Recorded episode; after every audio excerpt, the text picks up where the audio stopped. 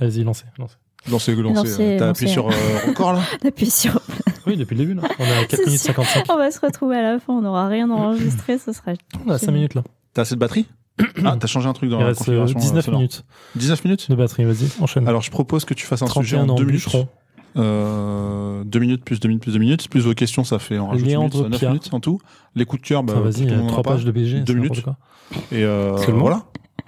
C'est le, pitch de base. C'est pas le... Tout le monde s'en fout en fait. Si, coup. si, deux Non, minutes. Non, mais C'est bon quoi. Enfin, sinon, Deux minutes, c'est comme ça que tout le monde m'appelle. Toutes mes ex m'appellent comme ça. Je pense que ça fait une bonne intro. Ok, bah ce sera le nom de l'épisode aussi. Peut-être. Deux minutes. Putain, vas-y, c'est tellement logique comme blague. euh. Et bah c'est cool. Et bah le contrecast épisode 14, c'est parti. Faut que je lance, du coup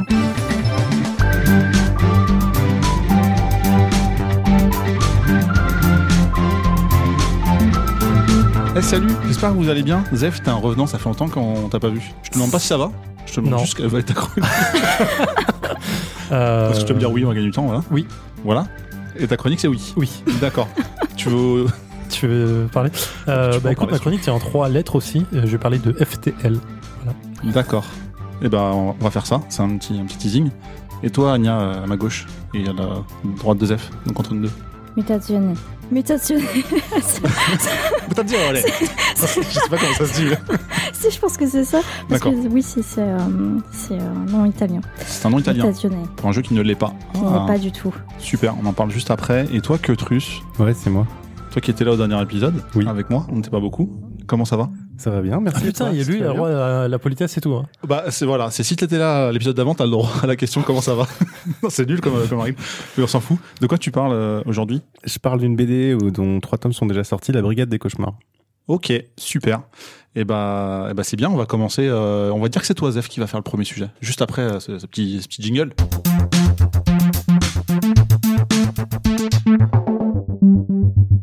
Le saviez-vous? 299 792 458 mètres par seconde, c'est la vitesse de la lumière. Si j'ai voulu vous parler de ça, c'est notamment parce que notre ami Zéchariel a choisi de nous parler aujourd'hui d'une façon plus rapide que la lumière, soit la traduction littérale de Faster Than Light.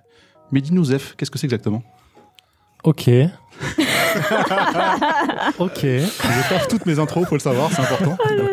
On t'écoute. Ok. Euh, alors c'est pas tout jeune, euh, Faster Than Light, hein, c'est euh, c'est un jeu qui est sorti en 2012, euh, 14 septembre 2012, me dit Wikipédia, euh, développé par Subset Games. Euh, c'est un jeu solo.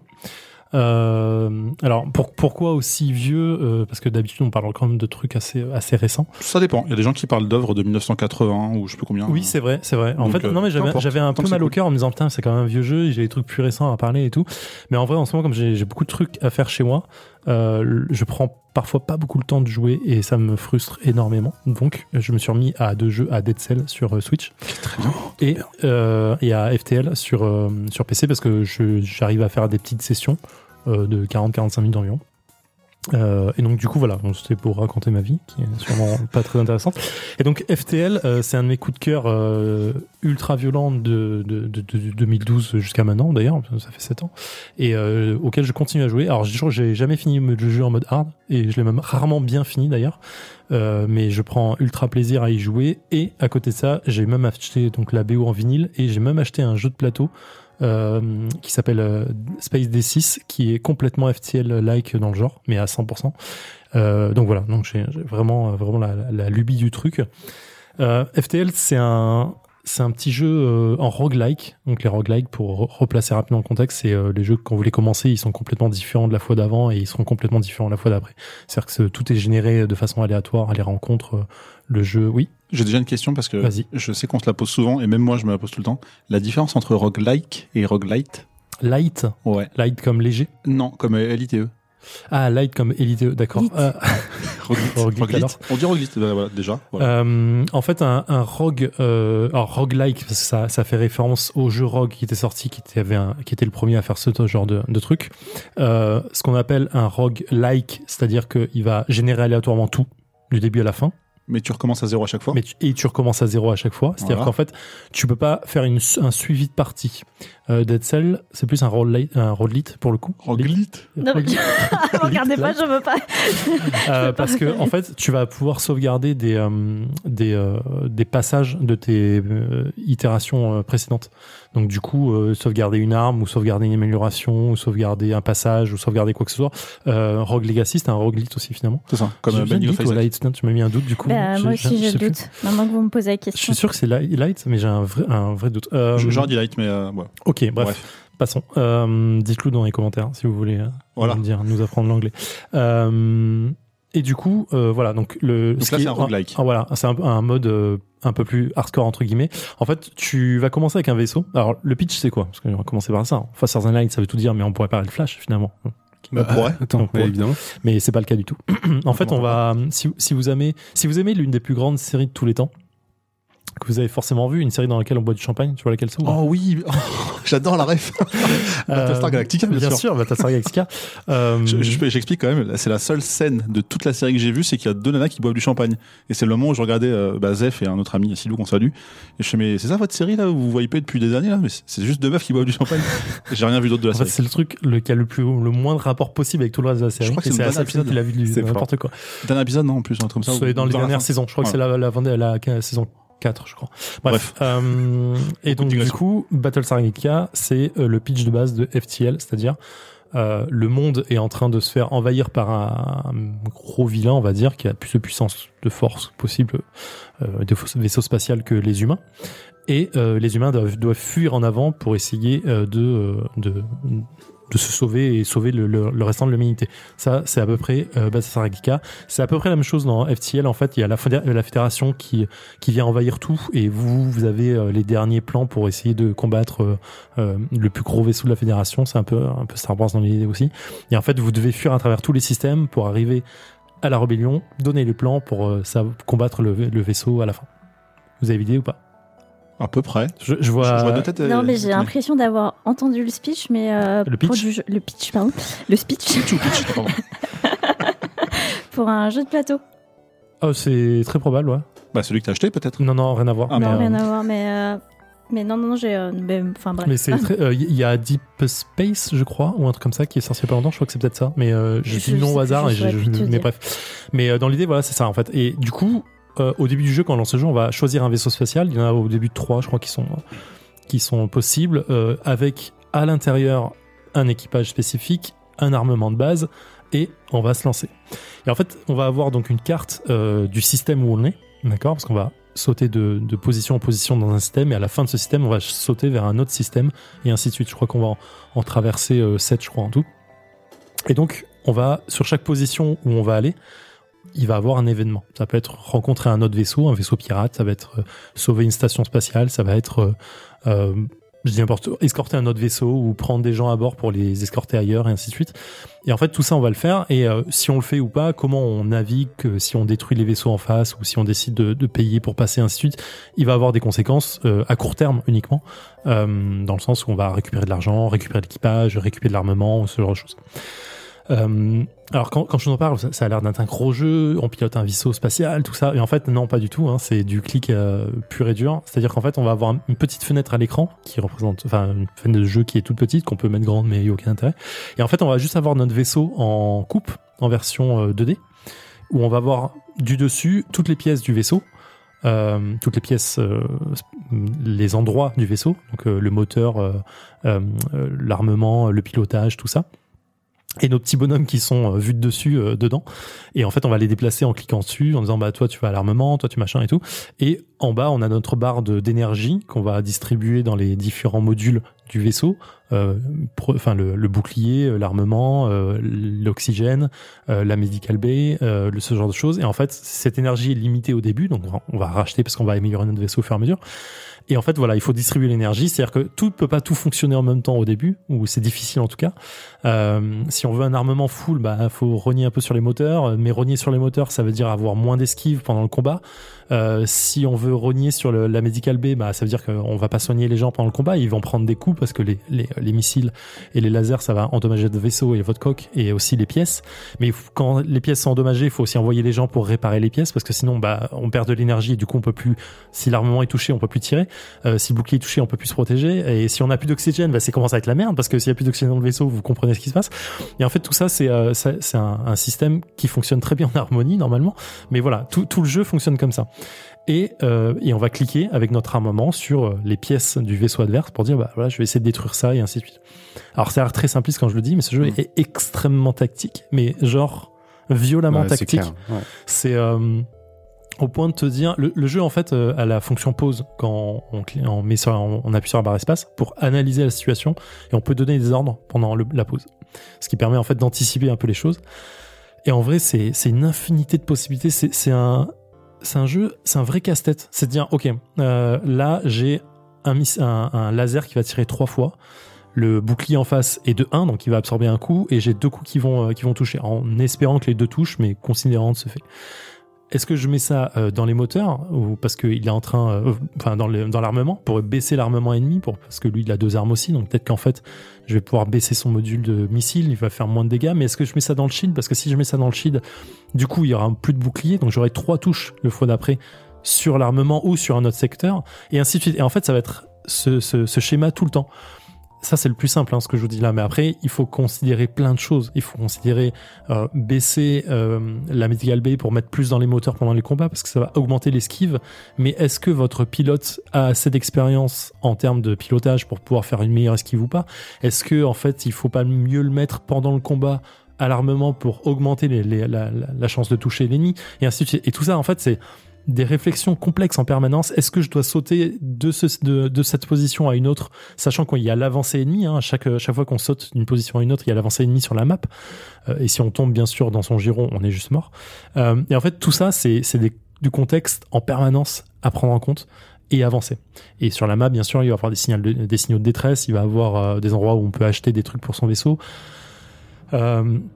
On peut tomber dans la, zone ennemie par moment si on fait mal ses sauts ou si on gère pas un moment. Euh, et bien en fait, dans ce cas-là, on va combattre un autre ennemi, mais on peut jumper, c'est-à-dire euh, changer de, position pendant le combat si on a notre euh, notre moteur sublimique qui, qui, fonctionne et ainsi de suite. Donc tout ça, c'est ultra complexe et on va donc changer de, système au fur et à mesure du jeu et aller bien sûr vers des systèmes de plus en plus difficiles à gérer parce qu'il y a les nébuleuses qui vont permettre de ralentir, ralentir le- la progression de l'ennemi mais qui vont aussi faire en sorte que vos systèmes ne fonctionnent pas parce a les- bien sûr des, courants électriques.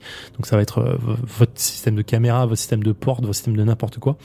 Et voilà. En fait on va on va jouer comme ça. Et le jeu est parfois tellement poussé que il régit des choses euh, très nettes en fait en mode euh, euh, si j'ai le feu dans mes dans certaines pièces de mon vaisseau en fait je peux ouvrir les pièces vers l'extérieur donc vers l'espace pour absorber tout l'oxy- l'oxygène sur une certaine zone et faire en sorte que le feu s'éteigne tout seul au lieu d'envoyer des gens avec l'extincteur euh, pareil s'il y a des gens qui se téléportent dans mon vaisseau mais en fait je peux bloquer toutes les portes de mon vaisseau et enlever l'air dans tout le- dans toute leur partie pour essayer de les, faire- de les asphyxier ou de les, les combattre à la mano Euh, mais je peux aussi moi-même quand j'ai le module adéquat euh, envoyer des gens dans le vaisseau adverse pour commencer à la défoncer.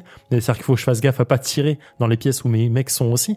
Et bref, Pouh, plein de trucs à faire. c'est ultra complexe parce qu'il y a des races aussi à rajouter. Il y a des gens, il y a des races qui sont euh, plus euh, euh, plus balèzes en corps à corps euh, et d'autres qui sont plus balèzes en ingénierie, euh, d'autres qui sont euh, résistants au feu justement pour pouvoir les envoyer un truc.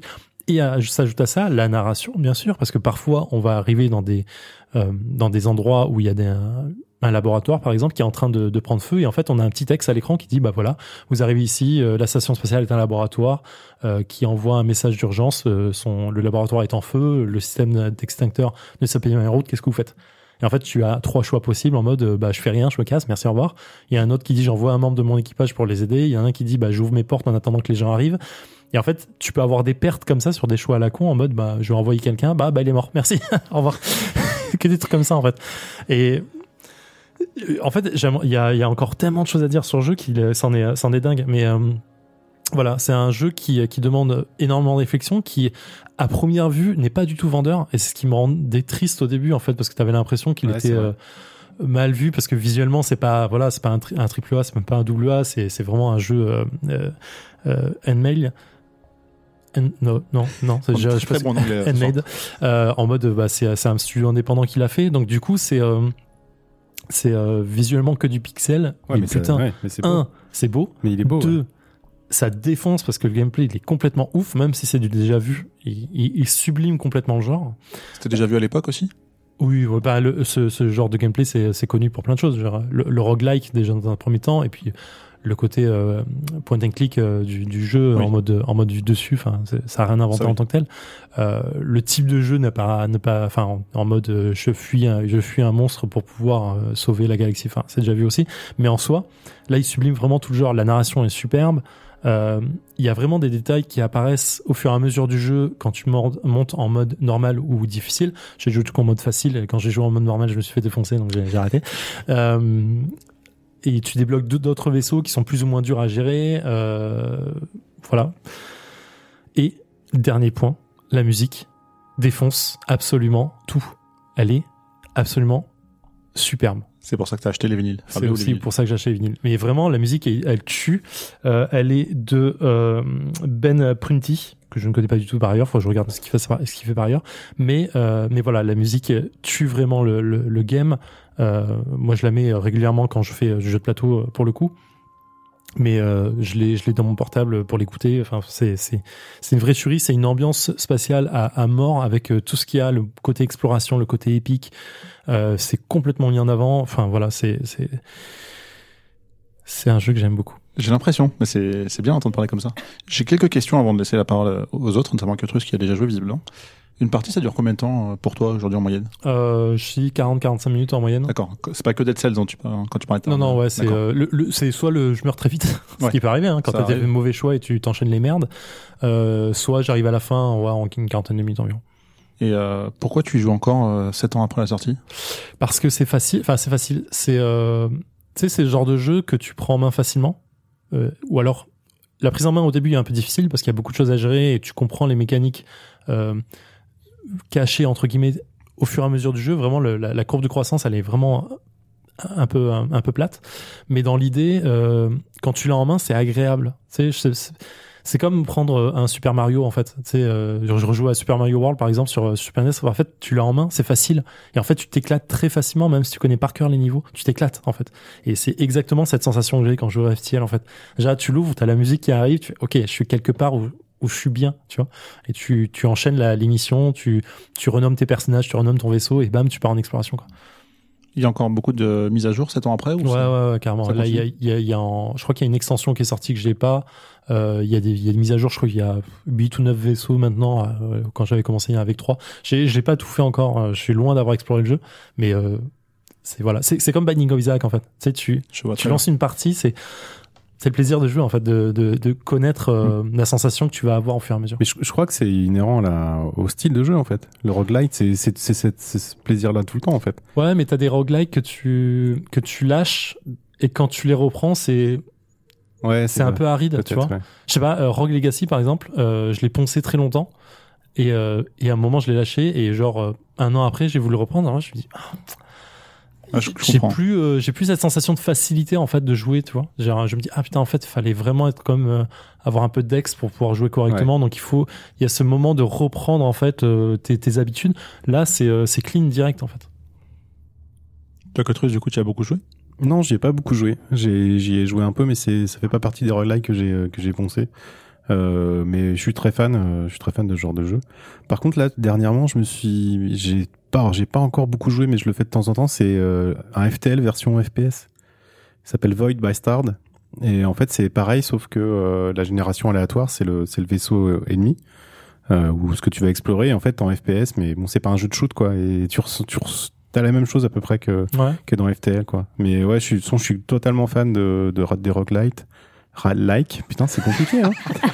Et euh, ouais, FTL, bah oui, c'est un, c'est un, c'est un, c'est un maître du genre en fait. C'est, voilà, clairement, il faut, enfin, il doit plus être cher. Je me, il est pas gratuit même. Enfin, non non, il doit, enfin mais- ouais, s'il doit être à 10 balles c'est énorme. C'est ça. Et mais euh, prenez-le quoi, parce que franchement, c'est, c'est une super expérience quoi. Après, faut aimer le pixel et les jeux de réflexion quoi. ouais, clairement. Et les jeux où le, le jeu te, t'en fait baver grave aussi. Parce que c'est, c'est pas facile. Et t'as quand même un peu, euh, le fait que ce soit aléatoire, des fois tu vas tomber sur des, euh, des niveaux, tu vas te faire défoncer. euh.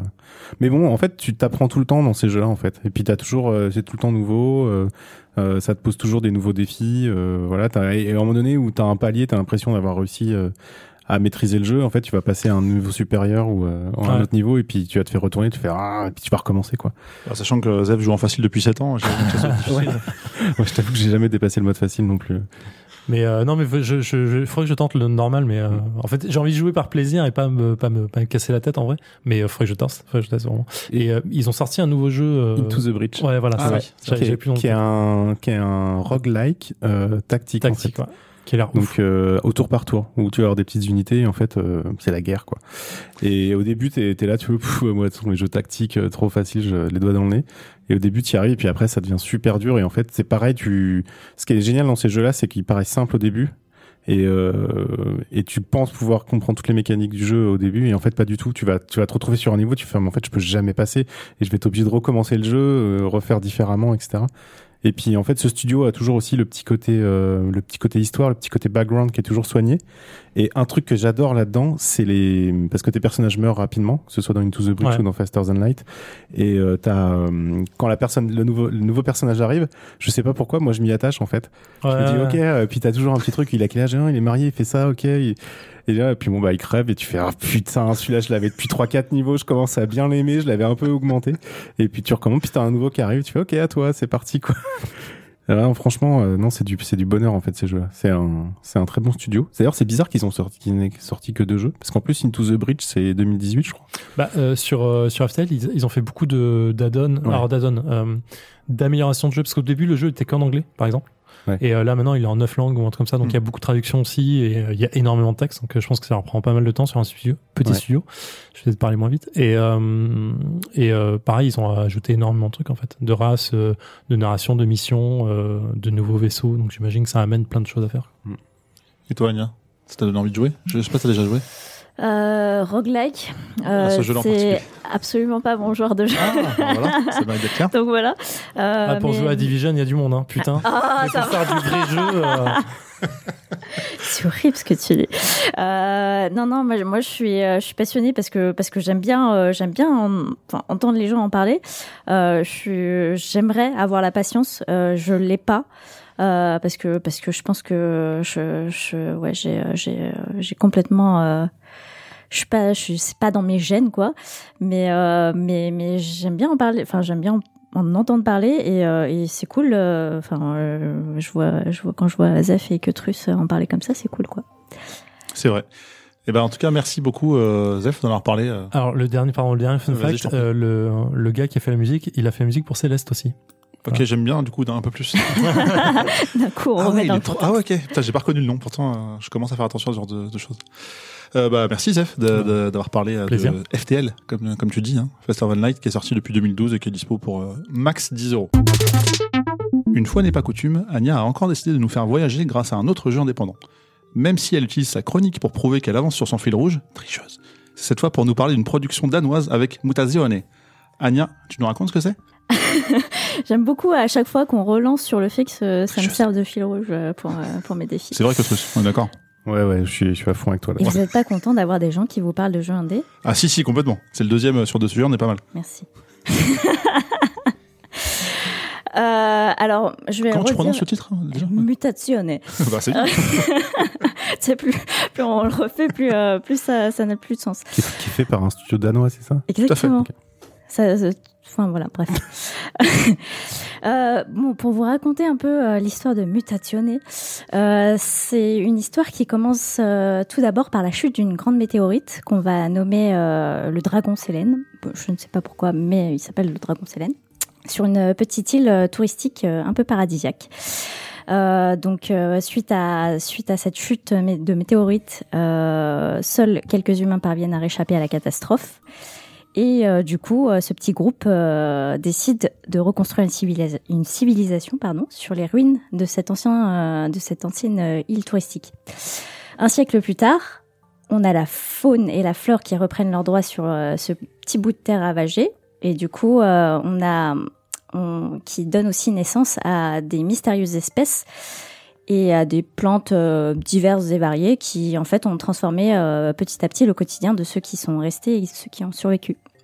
Depuis, les derniers rescapés, ils présentent d'étranges mutations et d'où le, d'où le nom mutationné, euh, d'étranges mutations physiques qui euh, donne un peu le jour à une communauté euh, voilà assez originale et hétéroclite, euh, donc avec des gens qui ont des couleurs de peau différentes, des gabarits différents, mais qui somme toute restent assez humains dans l'esprit. Et nous, en fait, on va se lancer dans la peau de Kai, qui est en fait une jeune adolescente qui vient du grand continent. Donc, pourquoi je dis grand continent? Parce que c'est en gros ils font une séparation dans l'histoire où ils séparent le reste du monde et cette petite île euh, qui donc a été touchée par la catastrophe. Et euh, on va entreprendre un voyage sur cette île euh, qui voilà qu'on surnomme mutationné. Voilà, encore une fois, troisième fois. J'ai l'impression de me répéter, c'est une Euh, et pourquoi est-ce qu'on y va? C'est parce qu'on en fait on a notre grand-père qui est Nono, qu'on surnomme Nono, euh, qui est là-bas et qui donc euh, a, décidé de faire sa vie euh, au, enfin, au sein de cette communauté, qui est donc resté là-bas pour pour des raisons scientifiques, puisque en fait c'est un grand c'est un grand passionné de, de botanique et de et et voilà très très curieux de, de, de, cette nouvelle nature qui a pris euh, qui a pris forme sur cette île. Euh, donc on reçoit un courrier euh, d'un des habitants de l'île qui nous dit voilà très gentiment euh, t'as jamais rencontré ton grand-père depuis que depuis depuis ta naissance et il se serait bien d'y aller puisque puisqu'en fait il s'avère qu'il est en train de mourir. donc ce serait vraiment chouette que toi et ta mère puissiez lui rendre visite pour la dernière fois. Donc c'est somme toute euh, une histoire encore très très joyeuse. Euh, mais malgré tout, euh, voilà, on va y aller, on va prendre un bateau en direction de cette île et, et à l'arrivée, on va être accueilli par un, un certain Tung. et Tung, qui sait, c'est un des fameux habitants qui donc a sur, enfin, lui a pas survécu puisqu'il est né de la génération qui a survécu, mais qui lui aussi présente des voilà des mutations physiques. Euh, donc c'est euh, grosso modo un grand géant vert euh, avec euh, voilà tout de disproportionné, un peu maladroit, mais mais voilà très très humain parce que en fait on n'a aucune notion d'âge. sur les habitants de l'île, c'est juste, on sait que voilà, il y a, y a des gens un peu plus vieux, mais mais voilà, ils ont une une temporalité assez différente de, de, de ce que nous on connaît en tant qu'humains. Donc tout le monde semble heureux, euh, mais malgré tout, euh, malgré cette euh, quiétude générale, on a quand même un, assez mauvais sentiment. Et, et en fait, ça va être confirmé par le fait que les habitants, au fur et à mesure des discussions et voilà du fait que vous fassiez connaissance avec tout le monde, vont vous expliquer qu'en fait, la nature est en train de mourir sur l'île et ils n'arrivent pas à mettre le doigt sur la cause. Et tout ce qu'on sait, c'est qu'aujourd'hui, euh, toute cette nature, toute cette paix est, est maintenue par euh, par euh, la présence d'un grand arbre, qui est en fait voilà un arbre spirituel qui, enfin voilà, qui est un peu à, la source de, de, de tout. et du coup, tu commences à comprendre qu'en fait, ton grand-père avait des idées, voilà, bien précises en te faisant venir sur l'île, et, et que c'était pas forcément juste pour lui rendre visite et qu'en fait, euh, tu vas avoir une mission beaucoup plus importante que, que ce que tu pensais. Donc, euh, au fur et à mesure du temps, on va passer du temps non seulement avec les habitants, mais aussi avec euh, la faune et la flore locale. Et on va se rendre compte qu'en fait, les plantes ont une petite particularité. Et il semblerait qu'il il y a certaines mélodies ancestrales qui ont été passées de génération en génération qui, qui permettent euh, à la nature de se redévelopper et de reprendre vie. Euh, donc euh, voilà, euh, Nono, euh, notre grand-père, va nous expliquer ça au travers de récits de sa jeunesse et, et aussi nous expliquer à quel point voilà son travail lui a pris énormément de temps, mais il en est venu à voilà à créer des encyclopédies sur sur toutes les plantes qui les plantes importantes qui qui sont sur l'île et il va voilà vous vous partager un peu de cette histoire, de, de son histoire à lui, et puis euh, vous amener un peu sur la piste de voilà euh, ce qu'il en est aujourd'hui, et, euh, et que ce serait bien de maintenir en fait tout ça. Et, et, et finalement d'apprendre à préserver un peu la nature. Donc vous allez dire c'est très, ça sonne très écolo sur les bords et ça l'est un petit peu hein, parce qu'on parle concrètement de biodiversité et de préservation de la nature et voilà, c'est des thèmes très récurrents. et malgré tout, même si sans, même si la narration est teintée de cette note-là, on a malgré tout des histoires annexes qui en fait toutes les petites histoires perso de tous les habitants de l'île auquel on va s'attacher petit à petit parce que en fait ils vont euh, c'est la première fois depuis très longtemps qu'ils voient un humain débarquer euh, enfin un humain euh, comme on l'entend aujourd'hui débarquer sur cette petite île et que la en fait on apprend que la dernière fois qu'on a vu des humains débarquer sur l'île ben en fait c'était des scientifiques qui venaient du grand continent et qui venaient ici pour pour en fait par curiosité et pour les, les regarder et les étudier un peu comme des bêtes sauvages quoi. Donc, donc c'est plutôt agréable d'avoir quelqu'un qui vient, voilà, somme toute, juste. Vous sauver la vie. bah déjà prendre conscience qu'il y a des gens qui existent et qui malgré leur transformation physique sont assez euh, sont très humains quoi et que en plus euh, c'est pas peu de le dire puisque en fait euh, c'est c'est c'est le cataclysme qui a amené la transformation physique mais sinon c'était des anciens humains qui avaient une forme tout à fait normale de prime abord donc voilà, c'est des gens qui se qui ont juste qui se sont juste adaptés à, à ce qui s'est passé. Euh, et en fait, euh, voilà, ce, toute cette petite île essaye de subsister malgré, euh, malgré les, les signes euh, assez conséquents de, de, du déclin de cette nature qui leur permettent de survivre. Et donc vous, vous allez vous retrouver avec cette mission assez assez incroyable de, de voilà de préserver un peu toute toute, toute cette paix environnante et des et tout en étant un peu très peu consciente parce que Kai elle a 15 ans hein, c'est une ado elle arrive euh, dans cette histoire euh, enfin voilà déjà elle, apprend la enfin elle apprend à connaître son grand-père elle apprend euh, elle apprend que son grand-père qui s'est barré en laissant sa fille derrière ben il s'est pas barré pour rien et on apprend que voilà que malgré euh, malgré son âge, c'est quelqu'un de c'est un, une sorte d'illuminé. C'est quelqu'un qui est voilà très conscient de, de ce qui de ce qui existe autour de lui et très conscient de de, de comment marche la la, nature et l'île euh, en conséquence. Et, euh, et, on va essayer de voilà de, de, de filer un coup de pouce à, à, à tous ces gens là. Et euh, côté gameplay, ça se traduit par euh, un truc c'est alors c'est un point and click. Hein, euh, c'est euh, c'est de la narration. Euh, c'est c'est énormément de narration et très peu de gameplay. Mais mais votre gameplay, c'est ça va être voilà de replanter des petits jardins par-ci par-là pour pour justement préserver la biodiversité de l'île et aider le grand arbre à, voilà à retrouver un semblant de paix et à pouvoir et à pouvoir subvenir aux besoins naturels de toute la faune et, la flore pardon. Donc, euh, comme ça, ça, ça paraît hyper simpliste. Et, ça l'est, hein, je, je dis pas euh, sans euh, sans m'avancer trop. Euh, je, enfin voilà, côté gameplay, on est assez on est assez euh, pauvre dans les possibilités. Et malgré tout, ça, on est, enfin c'est c'est pas du tout gênant parce que une fois que Bon, comme beaucoup de jeux indés, une fois que tu acceptes le fait que tu vas vivre la narration plus que jouer, mmh euh, bah finalement euh, c'est voilà ça vient au second plan. Et c'est pas très grave parce que tu vas voilà tu vas avoir un menu tu vas avoir un inventaire tu vas pouvoir ramasser tu vas pouvoir euh, collecter et puis euh, replanter tes petites graines là où ça te convient. Mais derrière tout ça c'est surtout prendre conscience que les gens qui sont sur cette île déjà sont traités comme des parias et et puis essayent malgré tout de de vivre une vie euh, comme les autres, quoi.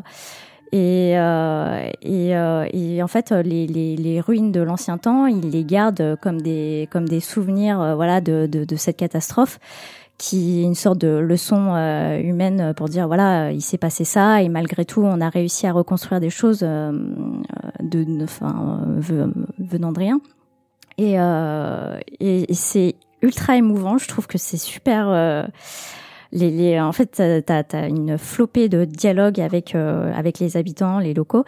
Et, et, c'est euh, à la fois très léger et à la fois très lourd en, en côté moral, tu vois. C'est euh, et, et c'est c'est vraiment assez assez plaisant. C'est moi, je, je, je, pense que j'ai rushé le j'ai rushé le jeu en 5 heures sans m'avancer. Et, euh, et voilà, il y a, enfin, tu, tu refais pas le jeu parce que euh, parce qu'il y a d'autres enjeux derrière que tu as loupé euh, sur une première narration, mais parce que le c'est un, un fil rouge et tu le suis assez bêtement, mais c'est mais déjà visuellement ça tabasse, mais je trouve que c'est trop beau.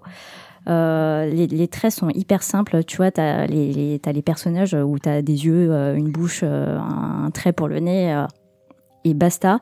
Mais tu sais, c'est des aplats de couleurs et ça foisonne parce que forcément, euh, vu que vu que c'est c'est en milieu très naturel, euh, t'as as énormément de plantes, de couleurs, de et t'as des t'as des scènes, des cinématiques qui sont assez euh, assez marquantes parce que très fortes visuellement. Euh, contrairement à Zef côté musique, c'est c'est pas exceptionnel. On a euh, voilà euh, tu as euh, les petites mélodies ancestrales que vont enseigner les, habitants de l'île pour pouvoir faire euh, refaire repousser euh, les plantes, certains types de plantes selon certaines mélodies. Et puis et puis tu as cette petite musique très vraiment en, fond qui est très discrète mais qui vient ponctuer quand même les grands événements de la narration. Et, euh, et, franchement, ils sont trop attachants et t'as l'impression de faire partie de cette communauté. T'arrives sur l'île, enfin, franchement, c'est, comme tout le monde. Hein, tu, tu te dis, bon, bah voilà, euh, je viens visiter euh, mon grand-père. Enfin, j'ai rien à carrer du, du, du, reste des habitants. Et finalement, non, parce que c'est eux qui vont qui vont t'introduire dans cette communauté, qui vont t'expliquer à quel point c'est important et, et à quel point ils sont tous attachés les uns entre eux et, et ils vont te voilà, ils vont te partager ça au travers de petits récits de vie. Et, euh, et c'est super beau, euh, c'est super attachant. Et, euh, c'est cool. et comme tu l'as dit, c'est en fait c'est un studio danois donc euh, donc euh, comprenez la bonne fabrique en allemand, euh, avec à la tête Nils, Douglas et Christopher qui se sont rencontrés lors d'un Indicate euh, il y a une dizaine d'années. Donc comme quoi, c'est des événements qui sont ultra importants, surtout dans le milieu du, de l'indé. Et, euh, et, en fait, voilà, ils ont sorti des jeux comme euh, Tower No Tumble, qui est très proche de Mutatsune dans la DA, Button ou encore. Euh, je, là, je me teste aux accents.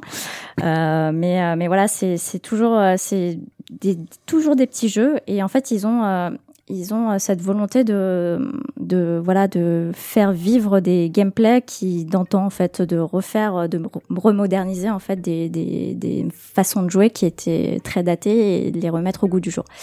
Donc euh, je pense qu'il y a beaucoup de studios qui sont sur ce filon là, mais mais euh, mais voilà c'est c'est un peu leur marque de fabrique. Euh, et donc Mutationné, c'est dispo sur Steam, Apple Arcade puisqu'on en parle, mhm. PS4, GOG et Itch et c'est, je crois, 18 euros. C'est exactement tout ce que j'ai noté à la fin, donc c'est très bien. Mais euh, j'ai quand même des questions. Tu, tu parles donc de, de, planter des arbres, tout ça. J'ai, j'ai, à part euh, comment dire, une série de dialogues avec les différents personnages, j'ai l'impression qu'il y a un petit côté répétitif, à moins que tu nous aies pas tout dit dans les actions qu'on bah, peut faire. Euh, malgré les alors le au côté gameplay c'est ouais c'est hyper répétitif parce qu'en fait tu vas en fait grosso modo on va t'expliquer au fur et à mesure. On va faire les tous les habitants vont t'enseigner au fur et à mesure qu'il y a des des mélodies qui vont euh, qui vont parler à des différentes typologies de plantes. Donc en fait toi ta mission en soi elle est elle est enfin voilà c'est côté gameplay c'est assez pauvre hein. mais euh, mais c'est toute la narration derrière et tous les enjeux euh, que ça va impliquer euh, c'est euh, parce que en fait, grosso modo, tu vas euh, tu vas faire du, du social pendant une grosse partie du jeu, et puis c'est à la fin où tout où tu vas voir que toutes tes actions voilà vont débloquer un grand événement qui va voilà va avoir une finalité. Et et voilà, c'est en fait c'est ultra simple, mais c'est super cool parce que même dans les dialogues, moi, moi qui suis pas dialogue, j'ai tendance à, tu vois, appuyer sur le bouton et à dire, vas-y, c'est bon, j'en ai rien à carrer. Euh, et bah finalement, je me suis laissée euh, un peu, euh, enfin, je me suis prise au jeu. Et après, forcément, tu as des choix de dialogue, enfin, tu as des choix de réponse. Mais, euh, mais est-ce que ça a un impact? Je ne pense pas. C'est juste la façon dont, dont les gens vont te percevoir in fine, quoi. Est-ce que tu as eu le sentiment que ça avait un impact? J'ai pas l'impression que, en fait, le, le dénouement final est tellement très axé sur la méta de, de l'histoire que, que, en fait, tout ce qui s'est passé avec euh, les habitants, c'est, en fait, euh, ouais, ça, ça, ça passe euh, un peu euh, à la trappe, euh, même malgré euh, malgré le fait que tu te nourris de, de- des histoires de chacun pour euh, voilà récupérer des mélodies, euh, en savoir plus sur euh, ce qui s'est passé, euh, sur les sur la catastrophe en, en elle-même, sur le la comète qui qui est tombée. Enfin voilà, c'est c'est très narratif dans le fond. Euh, le gameplay, il est vraiment là pour euh, voilà pour te dire que euh, finalement tu tu enfin tu donnes un peu de ta contribution à, à, à cette île, mais elle est vraiment très secondaire par rapport à l'histoire quoi. Les autres, je vous ai vu regarder un peu les images du jeu. Euh, Cutrus, par exemple, qu'est-ce que tu en penses? Euh, alors le design des personnages, je suis pas fan. Je trouve, euh, enfin, il m'accroche pas. Par contre, alors les tableaux, ils sont magnifiques. Euh, il y a, enfin, je veux dire, au niveau des couleurs, c'est incroyable. Il y a une, il y a une image avec un, une péniche, c'est ça, ou un, Ouais, un bateau. un bateau qui est que dans des nuances de gris, vert, euh, un peu, un peu comme ça. Il y a même une image, ça doit être la catastrophe qui est arrivée où il y a une explosion dans une ville. Enfin, c'est hyper beau, ça a l'air super soigné. Euh, ouais, pourquoi pas l'essayer euh, si tu me dis en plus que l'histoire est bien. Parce qu'après, j'ai vu au niveau de l'interface, par contre, c'est bizarre. Ça fait vraiment euh, jeu pour enfants, non? Enfin, Bah, il y a un peu de ça et je Ouais, pense que je ça, pense ouais. qu'il y a enfin ouais, je pense que tu mets ça dans les mains d'un enfant, c'est hyper accessible, tu vois. ouais, Enfin, du coup, ça passe, tu penses, pour, Ah ouais, pour les plus jeunes. C'est du point and click et puis après voilà t'as des ton menu avec ton inventaire, ton sac à dos et puis t'as tes objets quoi.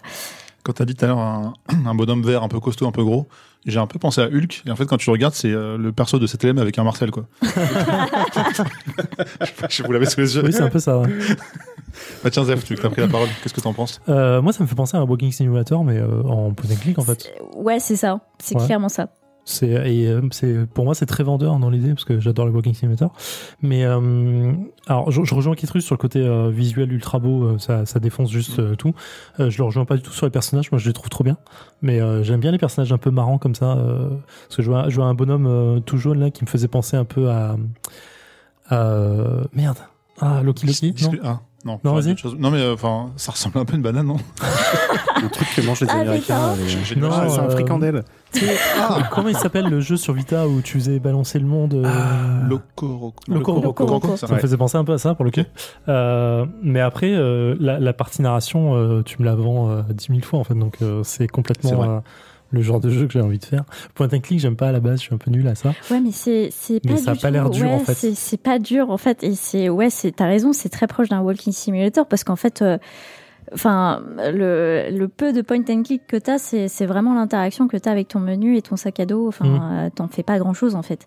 Et, euh, et ouais, vraiment, c'est euh, c'est euh, c'est 100% narratif et euh, et ouais, t'as plein de petits trucs. euh, Genre, t'as des t'as un petit peuple qui s'est créé, qui est pas du tout humain, mais qui est né euh, justement de, de de la mutation, qui s'appelle le peuple des petits pois. Et c'est en fait c'est- c'est trop mignon. c'est des petites clair. boules, euh, c'est des petites boules qui, qui parlent un langage complètement euh, complètement ridicule et, euh, et en fait euh, et c'est trop marrant. C'est enfin il y a tout est mignon dans ce truc. Il y a, a pas un, un truc qui euh, qui sonne faux en fait.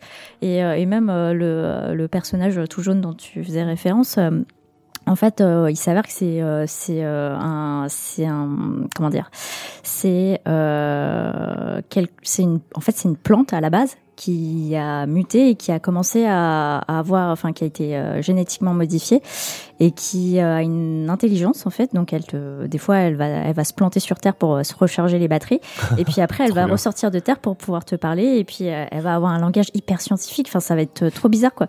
Et, euh, et c'est trop marrant. Ils ont tous ils ont tous vraiment leur petite particularité en termes de personnalité en termes de en termes de visu enfin visuellement.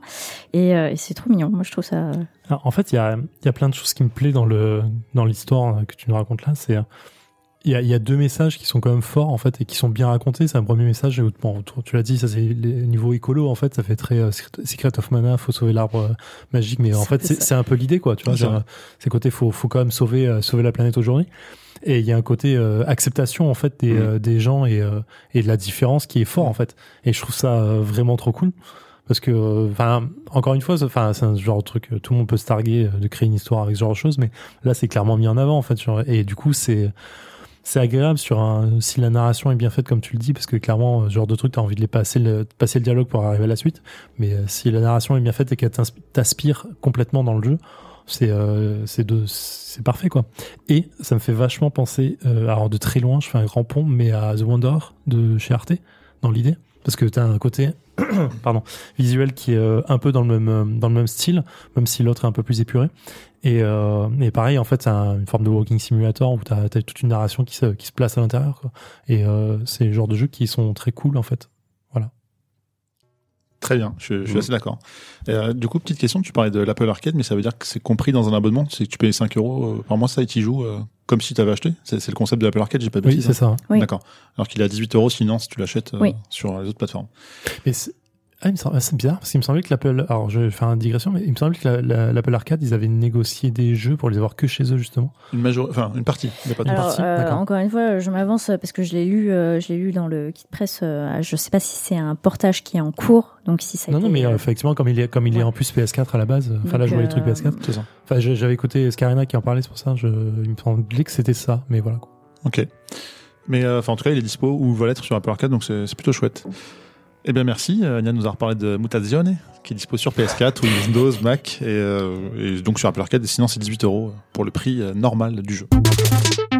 Le rêve peut être agréable ou neutre, le cauchemar est par définition désagréable. Et c'est seulement un jugement de valeur qui en définit sa teneur. Pourquoi je vous parle de ça? Tout simplement parce que c'est Kutrus qui va nous présenter ce qu'est la brigade des cauchemars. Kutrus, est-ce que je dois ajouter ça à ma liste de livres à lire? Ouais, j'allais le dire. Il faut absolument que tu le lises. Oui, la Brigade des Cauchemars. Alors pour l'instant, il y a trois tomes qui sont sortis, dont le dernier euh, cette année.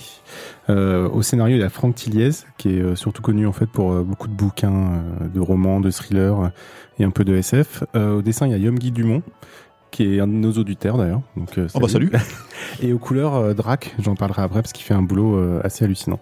Donc, la Brigade des Cauchemars, on retrouve deux adolescents, Esteban et Tristan. Esteban, Tristan donc est en fauteuil roulant et son père en fait est un scientifique qui a recueilli Esteban, qui qui l'a trouvé en fait dans la forêt et qui est amnésique depuis, qui ne se rappelle pas de ses trois dernières années. Donc le père de Tristan, euh, Albert Angus, est un scientifique qui a trouvé le moyen de voyager dans les rêves. Et donc en fait pour soigner, euh, soigner les personnes qui ont des cauchemars, mais en fait les cauchemars ne sont révélateurs que d'autres problèmes beaucoup plus profonds, qui peuvent être des traumatismes ou des problèmes de relation avec euh, leurs parents, avec leur entourage, etc. Et comment ils font? Ben en fait ils passent les patients qui sont souvent des enfants. Donc on va suivre en fait dans chaque tome. Le, D'ailleurs le premier tome s'appelle Sarah et c'est Sarah dans lequel on va aller, euh, qu'on va découvrir dans lequel. Par ouf. Vous avez compris? On va Oui. aller dans son cauchemar. voilà, c'est ça. Si tu dis qu'on va dans Sarah, ça peut Ouais. être bien. Et en fait, ils font, ils font endormir, ils font endormir le, le patient, ils lui mettent des électrodes euh, dessus, et en fait, Tristan et Esteban vont rentrer dans le rêve, mais pas de façon onirique, de façon physique. C'est-à-dire qu'il a inventé un procédé qu'on ne comprend pas exactement et euh, on ne sait pas exactement comment ça fonctionne, mais en fait, il passe un sas, il rentre dans le rêve physiquement, et ça veut dire que si des choses sortent du rêve, ils arrivent aussi dans le monde réel C'est un peu dangereux. C'est un petit peu dangereux. Donc en fait, ils passent sas euh, pendant que la personne est dans sommeil paradoxal. Ils ont à peu près 20 minutes de sommeil paradoxal pour résoudre le problème de la personne. Sauf que quand tu passes dans le rêve, eh ben en fait, le temps se déroule 24 fois plus euh, lentement. C'est-à-dire qu'une minute dans le monde réel correspond à 24 minutes dans le monde euh, du rêve. Ils ont une particularité aussi, ces enfants, c'est quand ils se baladent dans le monde du rêve, ils ont un petit pouvoir, un petit quelque chose. Donc euh, Tristan, qui est normalement en fauteuil roulant, lui, se retrouve à pouvoir marcher dans le rêve. Et Esteban, lui, va pouvoir traverser les murs. Stylé comme pouvoir. C'est stylé comme pouvoir. hein. Il y a un Euh, qui se fait arnaquer de ouf quand même. Et bah, euh, est-ce qu'il se fait vraiment arnaquer de ouf? Est-ce que quand t'es en fauteuil roulant, Oui, tu ouais, côté, quand tu peux voilà. euh, te Ah, libérer tu regrettes dans ta question vrai, maintenant. Ah, Je tu te sens mal maintenant. Donc voilà, c'est donc et ils forment à eux deux, pour l'instant en tout cas, la brigade des cauchemars. Des cauchemars. Et ils vont donc aller aider Sarah qui a des euh, qui a des gros cauchemars et donc euh, ce qui lui gâche absolument sa vie. Euh, C'est nuit surtout, plus que sa vie. c'est nuit, mais sa vie aussi, parce que comme je te le disais, c'est lié aussi Oui, à un vrai. traumatisme. Et donc ils arrivent dans une ville abandonnée, euh, enfin quasi abandonnée, un, un peu déserte, euh, entourée d'un mur immense, circulaire, et ils se mettent à la recherche de Sarah. Ils croisent euh, des, des adultes qui sont à la recherche des enfants et qui essayent euh, de les attraper pour en faire quelque chose dont je vous le révélerai pas parce que je vais pas spoiler le spoiler l'intrigue et il retrouve Sarah etc il aide il aide bon je vais pas vous raconter plus l'histoire que ça parce que ça va complètement vous spoiler Là, on est à peu Par- près au début du tome 1, c'est ça? On est au tout début du tome 1 Ok. Euh, par contre je peux vous parler des thèmes qui sont euh, qui sont abordés Donc en fait, on a les thèmes euh, bah, de l'abandon des parents, les thèmes, les problèmes que tu peux avoir dans ta jeunesse quand tu es harcelé à l'école, etc., etc., etc. Mais surtout, en fait, ce, ce bouquin va complètement nous balader entre le monde réel, entre le monde onirique, euh, à travers donc des cauchemars d'enfants euh, certains, mais en fait, ça va nous, ça va servir de propos euh, pour tisser une toile de fond d'intrigues qui sont beaucoup plus importantes.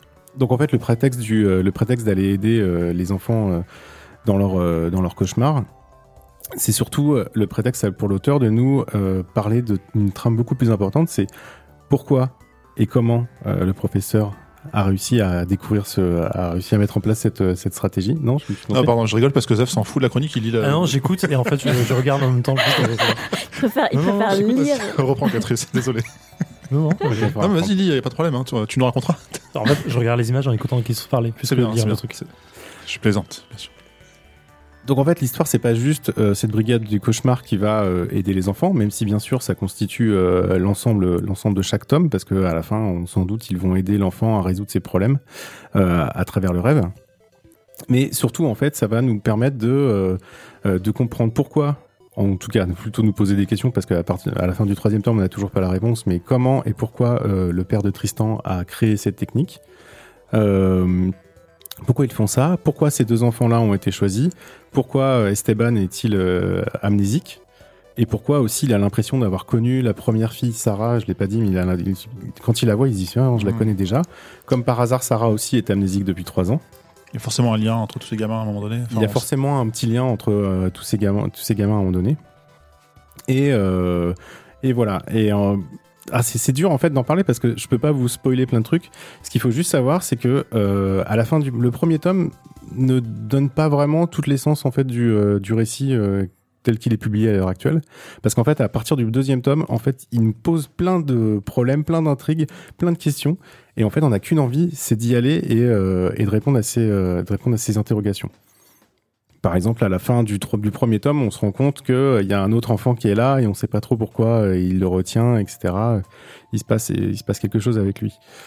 Euh, pareil, dans le troisième tome, en fait, moi je vous spoil pas parce que ça s'appelle Esteban, donc en fait on sait qu'on va, on va aller dans le rêve d'Esteban. Et en fait, même en sachant qu'on va dans le rêve d'Esteban, moi je savais plus où j'étais à la partir de la troisième page. Je savais plus Ouais. si on traitait du réel, je savais plus si on traitait du rêve, etc., etc. Et euh, en fait, il te fait une, euh, une inception, quoi. Un peu comme le film. C'est-à-dire que tu vas retourner, tu vas être dans le rêve, dans la réalité, dans le rêve, dans la réalité, tu sais plus jamais. Tu, à un moment donné, tu es complètement perdu et tu kiffes être perdu. Et euh, en fait, c'est assez. Au début, tu as l'impression que c'est un bouquin pour les, euh, pour les enfants, et je pense que les enfants peuvent le lire, évidemment. Mais en fait, le la trame est tellement bien fichue et t'emmène tellement loin, en fait, dans, dans certaines intrigues et dans leur complexité, que même des adultes peuvent kiffer. D'ailleurs, nous, à la maison, en fait, on le lit à quatre parce que euh, c'est souvent comme ça. Et quand je parlerai de quelque chose ici, c'est que toute la famille l'a lu, normalement. en tout cas, au niveau des BD. C'est le critère de validation. Donc voilà.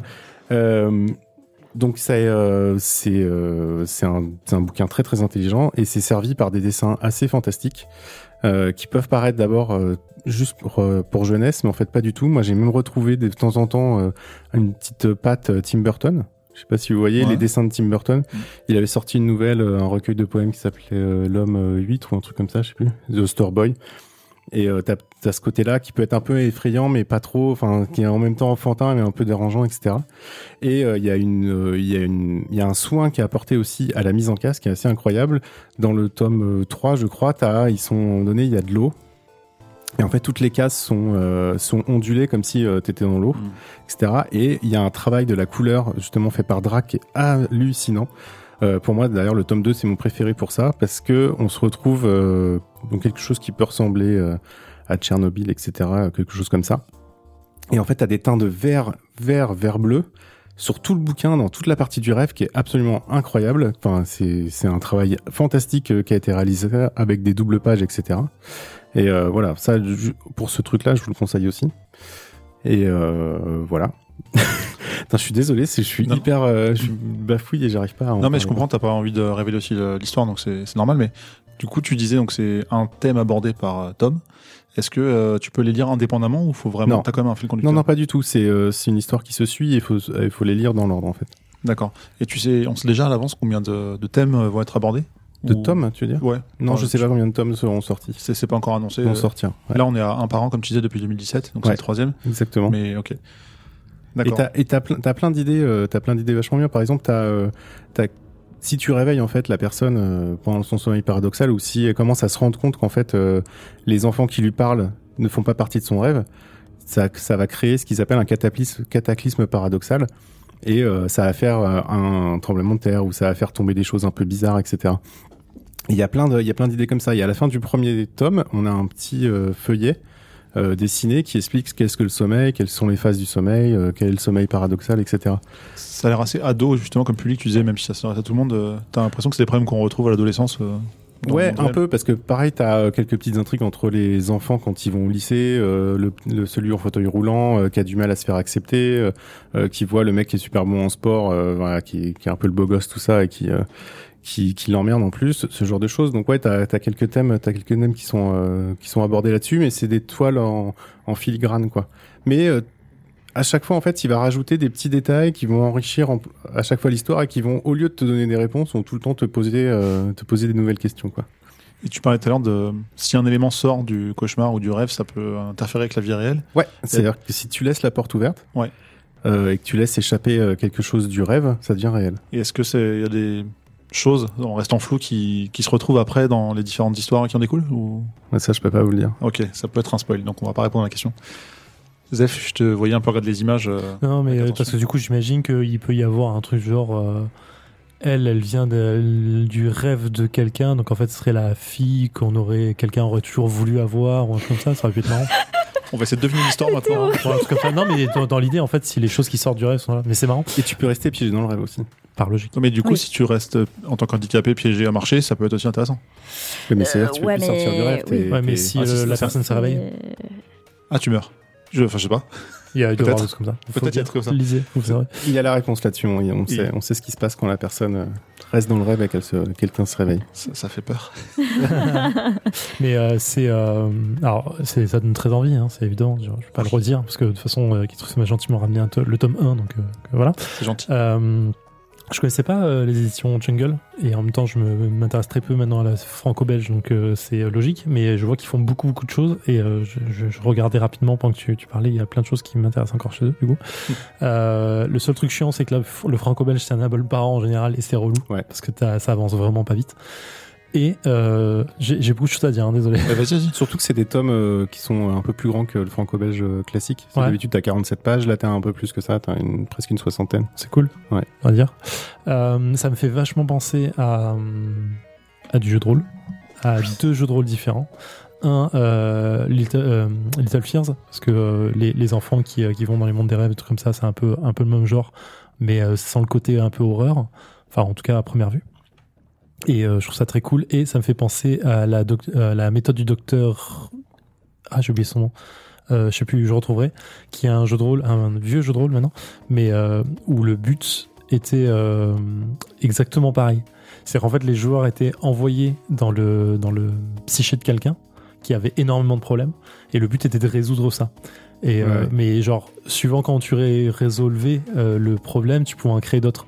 Genre, euh, l'exemple qu'il donnait, c'est euh, euh, si un patient a, a- a peur des voitures rouges, euh, ben, en fait, si tu rentres dans son psyché et que tu détruis la voiture rouge avec un bazooka, par exemple, parce qu'il y a une voiture rouge qui terrorise tout le monde dans, son, dans, dans, dans ses rêves, Et que t'as forcément un bazooka en sous la main. fait, bah, t'es dans un rêve, t'en Oui, c'est vrai. Euh, et si tu détruis la voiture rouge, bah en fait, du coup, il va avoir peur des explosions, il va avoir peur des gens armés, il va avoir peur. de- En fait, il Ouais. faut trouver donc du coup le problème derrière le vrai problème, enfin le vrai problème derrière la surface. En mode, euh, bah, en fait, c'est pas juste euh, euh, là dans ton cas, c'est pas juste la ville qui est vide et les adultes qui kidnappent les enfants, c'est qu'il y a autre chose derrière. Ça peut être, euh, j'imagine, un adulte qui a enferme quelqu'un tous les soirs chez, chez euh, dans, un, dans un placard ou qui, qui enlève les gens en fait. Donc du coup, t'as as une forme de, de, de prolongement en fait de- des problèmes et de la psyché qui est super intéressant. Et donc du coup, il faut analyser et décrypter absolument tous les, tout ce que tu vois. Donc du coup, ça me faisait vachement penser à ça. Et donc du coup, voilà, c'est vendu. J'ai dit beaucoup du coup, hein, c'est cool. Du Ouais. coup, tu l'as- ouais. Mais peut-être. c'est exactement ça. Parce qu'en fait, ils doivent euh, comprendre à la fois quelle est la peur de la personne, Ouais. de l'enfant, pour pouvoir euh, l'aider à, la ré- à la, à la résoudre. Mais en même temps, ils sont, ils affrontent en fait les, euh, les monstres, ou en tout cas les les, les problèmes que la personne génère dans son cauchemar. Voilà. Et par contre, ils peuvent pas, euh, ils peuvent rien générer eux, quoi. Ils sont vraiment piégés dans le dans le Oui, cauchemar de ils la viennent personne. avec ce qu'ils ont dans les poches. quoi. Ils viennent avec ce qu'ils ont dans les poches. C'est la méthode Dr Chestel pour le GDR. Exactement. Tu, tu connaissais, Anya Euh, je connais deux noms. J'ai pas eu l'occasion d'y jouer, mais, euh, mais je connais deux noms. Ouais. Et qu'est-ce que tu penses de. Et ben moi de j'achète, j'achète complètement. C'est euh, c'est un truc que j'ai ajouté à ma liste de Noël, donc euh, Ah. Donc euh, voilà ça. Et je pense que ça intéressera euh, aussi euh, mon entourage euh, qui est très friand de BD, donc euh, donc c'est chouette. Ça, ça fait envie, ouais. Et du coup, bah, là, donc, euh, il vient de sortir le numéro 3, donc on attend un an, quoi, si on veut voir la suite. Il y a une suite, c'est sûr. Ah oui, oui, il y a une suite. Bah, sinon, je tue tout le monde. euh, et je crame les éditions Jungle. Enfin, je... Dans le cauchemar, dans la réalité. Ah bah là, on sait pas. Alors, c'est ça. Attention, Parce que la frontière est la frontière la est fine. toupie. Très ils- bien. chez Jungle, ils font les détectives du surnaturel qui a l'air vraiment bien aussi pour le coup. Voilà, je le dis au passage. Parce que ça me donne envie, je suis en train de lire les trucs là. Je connais pas du tout, mais. mais Bah, je connaissais pas plus, hein, je- c'est c'est hyper joli, en tout cas. J'avais déjà vu cette couve repérée, ça se trouve, elle était déjà chez moi, mais c'est pas moi. C'est Mais, euh, c'est vraiment très très beau. Ouais. C'est, Ouais. euh, Et un truc qui me dérange, c'est que moi j'aime bien lire sur euh, une édition euh, dématérialisée. Et du coup, quand tu me parles de, de belles doubles pages, ça me freine parce que je me dis, ah merde, faut le lire. en C'est pas, il y, en a quelques-unes, pas, c'est pas, c'est vraiment pas la majorité. Tu peux, tu peux y aller en dématérialisé. Je t'ai vu froncer les sourcils. Euh, tu, tu fais comment pour les bouquins en démat euh, quand tu euh, quand as une double page? Tu arrêtes de lire? Non, il y a deux pages, mais du coup, tu, tu fais. Ah oui, c'est chiant. C'est chiant. pas que ouais. c'est pas chiant, mais, Non, non, mais- tu le fais quoi. C'est dommage. Il y a, Oui, voilà. ouais. Bon, il y avait un bouquin où c'était un coup en noir et blanc, un coup en couleur. J'avais mis la moitié à me rendre compte qu'il y avait un thème sur ça en fait. La Ah moitié non. du bouquin. Je fais, mais ah merde, en fait, c'est un coup sur deux. Ouais, ouais. C'est comme c'est euh, con, hein, mais- euh, le, le truc de Jeff Lemire là, euh, Trillium euh, en démat, c'est impossible. C'est relou de ouf en fait. Ouais, euh, Voilà. C'est- conseil qui est mortel. D'accord. Parce qu'en Bah, fait, t'es es obligé de lire le, dans le truc dans les deux sens. C'est un moment, en fait, t'as la, le- la page du bas qui est une narration, la page du haut qui est à l'envers, qui est une narration aussi. Mais du coup, quand t'arrives à la fin de la page du bas, t'es obligé de retourner ton bouquin et le lire à l'envers lire dans l'autre sens. pour le lire dans le truc. Et en fait, en, en démat, c'est juste horrible. En fait, impossible. putain, mais je comprends rien. Et en fait, euh, en, en physique, ça prend tout son sens. Mais en Ouais. démat, euh, il y a des moments où tu fais, qu'est-ce qui se passe? Je comprends pas. Et voilà, c'est trop cool. Alors, ça tombe bien parce qu'en plus, on a mis le, le nom dans la description. Comme ça, si tu veux aller Absolument. le lire, euh, pour l'acheter en physique, du coup, hein, idéalement. Ouais, on a un épisode de Comics Outcast. ouais. Ah, c'est le. Tu connais par cœur le numéro, bien sûr? Euh. Oui, il est là, regarde. Ah, bah oui, c'est vrai. J'avais pas vu, il est écrit plus bas. Excuse-moi, j'ai douté.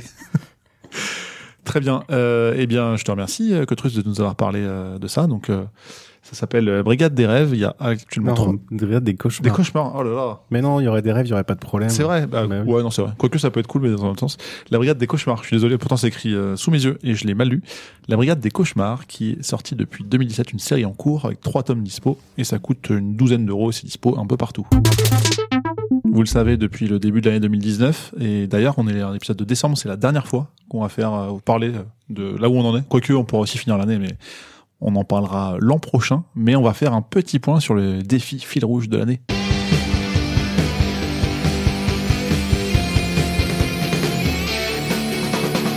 Que Trus, tu vas garder la parole pour nous dire où tu en es. Eh ouais, L'année est bientôt terminée. On subit jusqu'au Vous bout. voyez pas, mais Quetrus est en train de regarder euh, ses pieds en mode. Ouais, euh, que je vois pas parce qu'ils sont sous la table. En en mode, plus, je suis mais, pas bien parce que. Donc, Eh euh, bah, euh, je me suis, bah, alors, figure-toi que je m'y suis remis à jouer. on, est en, on est en décembre actuellement, 2019, donc euh, au moment où on fait ce podcast, ou enfin un petit peu avant quand on enregistre, et on parle de Hearthstone. Tu Ouais. devais essayer de passer les gens avant la fin de non, l'année. bah, pff, là, ça va être compliqué là quand même. C'est jamais compliqué. Par contre, j'ai- bah, c'est quoi Je me suis remis à jouer, mais parce que comme euh, voilà, je suis, je suis con, euh, je m'y suis remis à jouer en, en wild avec un deck contrôle combo. Donc le truc, tu t'amuses euh, quoi. tu t'amuses, tu gagnes beaucoup, Ouais. mais tu passes un quart d'heure à jouer euh, chaque partie quoi. C'est vrai, ça va être un peu Ouais, long pour, cool. pour y arriver. Par contre, je ponce euh, Battleground et ça c'est cool. Mais, mais du coup, euh, est-ce que, euh, parce que c'était quand même le but du fil rouge, quoi. Est-ce Ouais. que ce fil rouge t'a forcé à jouer plus et mieux? Est-ce que tu as Je crois que j'ai plaisir à moins joué, en que-. Ah, d'accord, ok. d'accord, donc l'antithèse complète de ce, qu'il fa- de ce que ça Ouais. devait amener, en fait, c'est dommage. Ouais, mais à la base, je, mais le truc, je choisirais plus de fil rouge comme ça euh, au débeauté. euh, je, Bon, on verra. On verra vais euh. tout, j'ai tout décembre pour y réfléchir. Ok, bah on va passer directement à la personne suivante avec toi, Anya. Donc, euh, bon, tu fais des chroniques sur les gens D. Voilà, je pense On que en tout là. le monde. Tout le monde... D'ailleurs, mon prochain fil rouge, c'est de faire des chroniques. C'est bien. J'allais le dire. Euh, ben, franchement, je pense que je suis pas trop. Je suis pas trop mauvaise là pour l'instant. Je pense que à tout casser, il manque un mois, mais là j'ai prévu de. J'ai prévu de me choper euh, Black Sad. Ah, Ah, oui. putain. Et j'en ai entendu parler en mal. Ouais. Bah, je peux t'en parler moi. Euh, Ouais. L'univers est vraiment chouette. Euh, Bah, ouais. Je trouve que la narration est top, mais c'est ultra buggé. Et j'ai même ragé parce qu'à un moment, bah, je me suis retrouvé face à un dialogue qui, n'a- enfin, un chouette dialogue qui n'apparaissait pas. Et j'ai redémarré, et pareil. Et du coup, j'ai un peu fait un tweet parageux, mais dire, Tain, ça me fait chier, je suis bloqué. Et on m'a contacté, euh, Microids m'a contacté personnellement pour me dire, on travaille dessus, est-ce que t'es bloqué là? J'ai dit oui, exactement là. Ok, bah c'est dans le second patch qui arrive. Et Là, je me dis, un putain, ils ont, connu, ouais, ça arrive. Ah, ils la ont trop de taf, quoi. Mais, mais j'ai envie d'y croire. Donc, j'ai envie de te dire, attends un peu. Et je, même, je te dirais, c'est pas grave si tu joues à ça plus tard parce qu'il sera forcément euh, mieux codé, moins, moins, moins buggé. Mais là, c'est dommage. En tout cas, enfin, ça part bien, mais c'est. Ah, mais Bien. ça se sentait, enfin, ça faisait des mois qu'ils disaient qu'ils avaient. C'est dommage. Les premières bêtas avaient du mal. euh, Mais c'est une histoire originale par rapport au bouquin. Enfin, au- Jamais Au début. lu. Il faut vraiment que je lise ça. Il faut, il faut lire. Ouais, c'est- ouais, c'est. ouais. Mais en tout cas, ouais, tu- C'est beau, en plus. Ça a l'air intéressant euh, l'histoire de ce que j'en ai vu pour l'instant. Ok. Mais Bon, c'est euh, cool, t'arrives voilà. ça. Non, non, mais de toute façon, moi, je suis. euh, alors, j'ai décidé de rentabiliser ma Switch enfin euh, après euh, après un an, Euh, et euh, ce sera mon deuxième jeu après Smash. Euh, Ah ouais, putain, effectivement, avec les pas rentable. c'est rentabilisé. euh, Si tu veux que ça, c'est bien. ah ouais, j'ai du mal à me, j'ai du mal à me détacher de mon PC. Du coup, euh, du coup, j'ai tendance à tout acheter sur PC en me disant ah ben en fait j'ai pas eu assez de patience pour euh, attendre deux mois le portage euh, sur Switch, et c'est souvent le cas. Donc, euh, donc là, j'a- j'attends et, euh, et en fait, euh, bah ouais, je, je fais bien d'attendre finalement. Je, je pense, oui. Et toi, Zef Ouais. Ton défi, t'avais déjà terminé depuis longtemps. Ouais, ouais, je, je suis bien là. Tu, tu veux parler d'un des trucs que t'as fait Je, je vais vous en parler euh, parce que du coup, j'ai fini la narration saison 3 et je suis à la moitié de la saison 4. Trop d'avance, le mec. Et euh, non, mais c'est cool, tu vois, c'est pour ça que je, je posais la question à quelque chose parce que du coup, euh, moi, ça m'a forcé à y jouer en fait, à, à jouer plus. Et du coup, j'ai pris vachement plaisir. Et là, la dernière que, que j'ai reçue, je l'ai reçue dans la journée, c'était fini quoi. C'était claqué et j'avais avancé comme un, comme un bourrin. Euh, la saison 3, c'était euh, donc Pénélope. euh, qui était enfermée parce qu'elle avait été soupçonnée d'avoir tué son mari et son fils.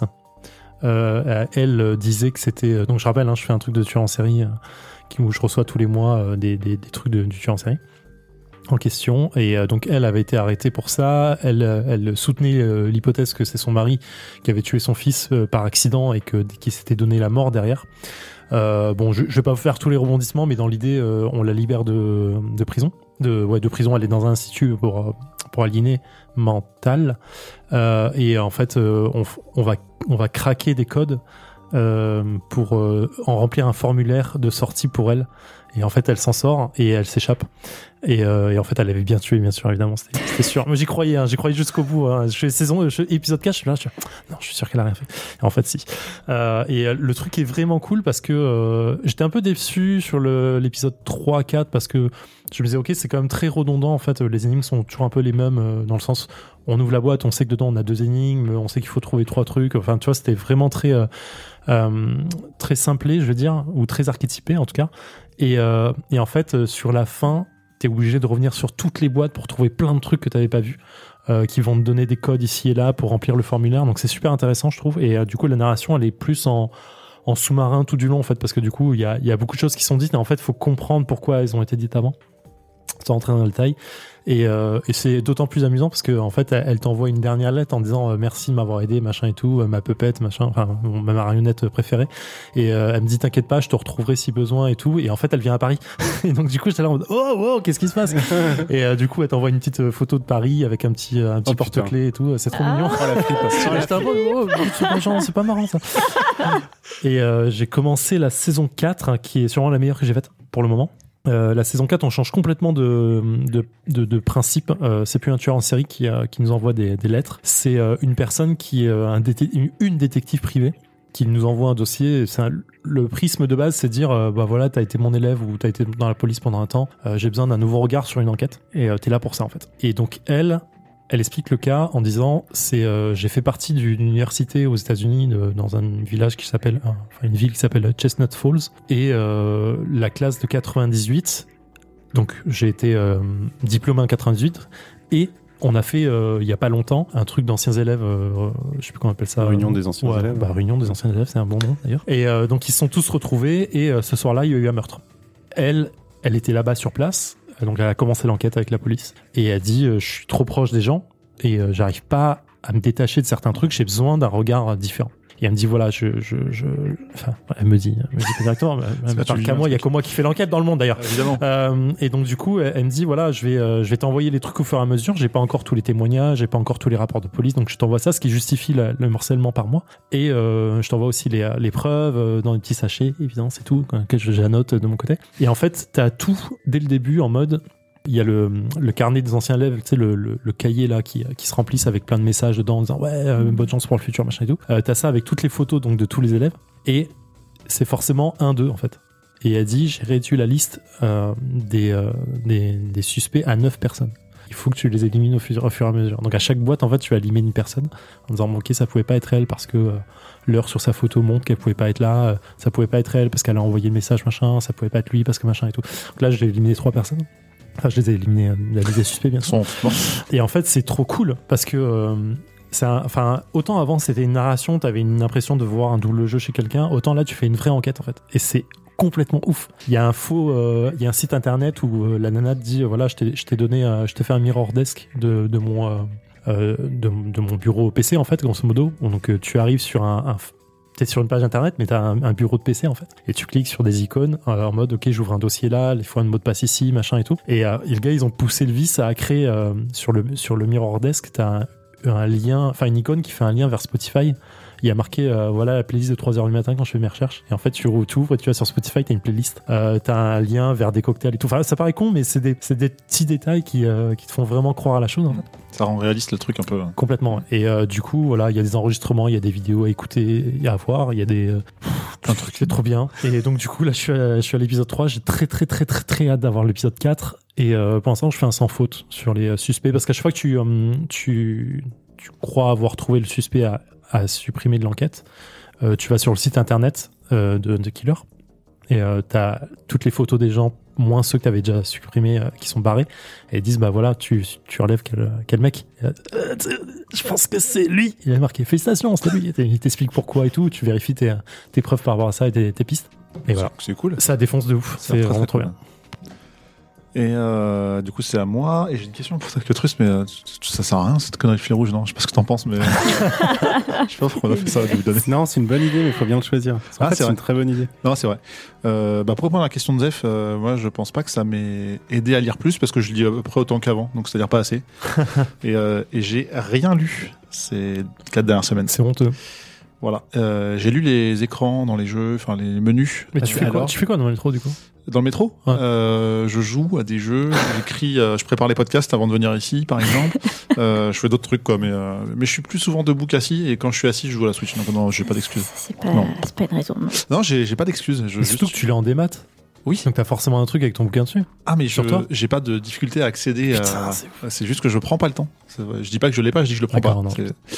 Non. Ça arrive, voilà. Donc, euh, j'ai j'ai déjà mon idée de fil rouge moi pour l'année prochaine Bam. c'est vrai. Ouais, c'est- le gars il est trop fond tu sais Bah, vas-y, bah, commence maintenant, comme ça t'auras fini en mars, quoi. C'est cool. Euh, non, parce que du coup, je, je voulais m'inspirer de toi parce que j'ai j'ai, euh, j'ai acheté un Kindle il y a pas longtemps et euh, du coup, ça m'a forcé à relire des bouquins. J'ai acheté ça en euh, septembre et euh, j'ai déjà avalé que 5 bouquins. Et donc, du coup, je me suis dit, je vais faire ça je, en mode Ah. au moins un bouquin par mois. Quoi. Voilà, c'est tout.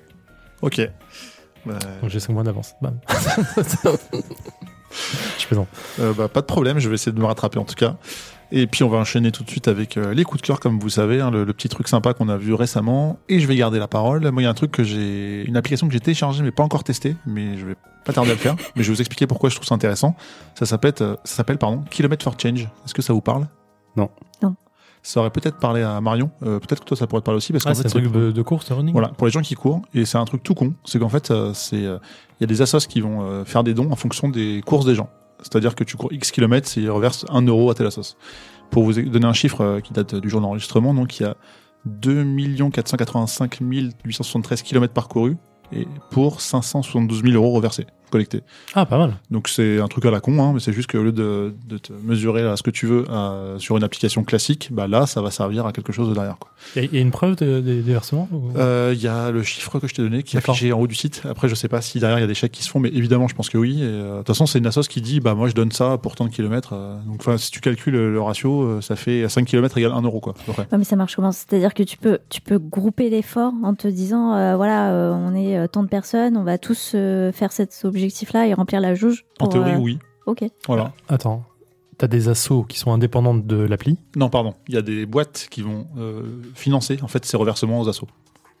C'est-à-dire, euh, je sais, je sais pas les noms en tête, mais. euh, Ah, mais l'appli ne sert que de passerelle à tout ça, en fait. Ah, à ok, fait. d'accord. Je pensais que c'était des assos qui donnaient à l'appli et l'appli reversait ensuite au truc. Je me disais, mais c'est débile. Non, pas juste- C'est le sur, euh, Mais euh, de toute façon, je vous incite, à, je vous invite, pardon, à aller voir euh, l'application directement avec le petit lien, comme ça vous verrez ce que c'est. Mais D'accord, Ça part dans mon fond. Toi, tu cours pour l'appli, bon, ça te donne Toi, un tu crois pour faire challenge. plaisir. Non, mais ça fait un challenge Ça te pour motive toi. à courir un peu plus peut-être. Voilà. Euh, L'appli va aller démarcher des entreprises en mode euh, don, donation, faites, faites des dons Mm. pour ça. Nous, on force les gens à courir. C'est ça. Et plus vous versez, plus les gens vont courir. Et nous, on s'engage à reverser à l'association. C'est ça. D'accord, ok. Voilà, tu l'as très bien dé- décrit. Donc j'ai trouvé ça cool sur le concept. C'est euh, le concept est très cool. Hmm. Voilà. Ils Et, sont, euh, je- je- j'aimerais vi- vo- voir comment ils sont au passage, mais euh, le pourcentage qui est reversé et le Euh, pourcentage qui se prennent. J'espère qu'ils prennent très très peu ou. Bah, je alors, sais pas. Sans, sans vouloir euh, diminuer ce que ce que tu es en train de dire par rapport à la, à la bienséance de, de leur la bienfaisance de leur Puis de leur- leur, leur appli, euh, leur appli. J'ai toujours peur de ce genre d'appli parce que ils disent qu'ils reversent, mais j'imagine qu'ils sont contrôlés, donc c'est pas le problème. Moi, ce qui me fait peur, c'est euh, le pourcentage réellement reversé par rapport à ce qu'ils se Mhm. mettent en poche. Ce qu'ils te disent finalement, on reverse une partie d'eux, mais euh, s'il faut, ils gardent 80%, ils versent 20%. Alors, j'ai un doute sur le sur le, Oui. la faisabilité, je vois ce que tu veux dire en effet. sachant que eux ont des loyers à payer, des loyers à payer, des salaires à verser, ce genre de choses. Dis-moi, il y, a il y a forcément une grosse part qui se garde. Et euh, je- alors, c'est cool parce que c'est toujours ça de plus, en vrai. Genre, même s'ils reversent que 20%, c'est 20% de plus qu'il n'y aurait pas à reverser avant. Genre, donc c'est plutôt cool. Mais eux doivent faire des bénéfices parce que c'est une entreprise. Bon, bref, je vais pas rentrer dans le détail. Mais ça me fait toujours un peu peur dans l'idée. Bah peut-être qu'en cliquant vous ferez votre propre avis. Ça se trouve c'est bien fait. J'avoue que j'ai pas été plus que ça. Non, mais désolé, c'était pas le, le Non, truc. non, mais je, euh, je comprends bien ton, ton point de vue. Je l'ai juste téléchargé pour l'instant. Et de toute façon, si je cours et qu'entre guillemets, ça force quelqu'un à payer quelqu'un d'autre, C'est plutôt bien. Voilà, c'est ce que je vais retenir. mais du coup, je te laisse la parole pour euh, Ouais. parler de ton coup de cœur du moment. Ah, euh, alors, Sachant que j'ai déjà écrit parce que tu me l'as dit avant. oui, c'est je peux pas changer, du coup. Tu fais si tu veux. J'en ai plusieurs. Euh, non, je vais parler, et je voulais en, pa- en parler en chronique, mais du coup, ce week-end, j'ai pas du tout eu le temps d'y jouer plus qu'une partie. Je vais vous parler d'un, JCE, donc d'un jeu de cartes évolutif, euh, qui est en deck building, c'est normal parce que c'est un jeu de cartes, en général. Et euh, ça s'appelle Marvel Champions. C'est sorti chez Edge, il y a pas très long. C'est Edge J'ai un doute maintenant. Si, ouais, c'est. Non, euh, FFG, pardon. C'est le même symbole, mais euh, pas le même bon pays.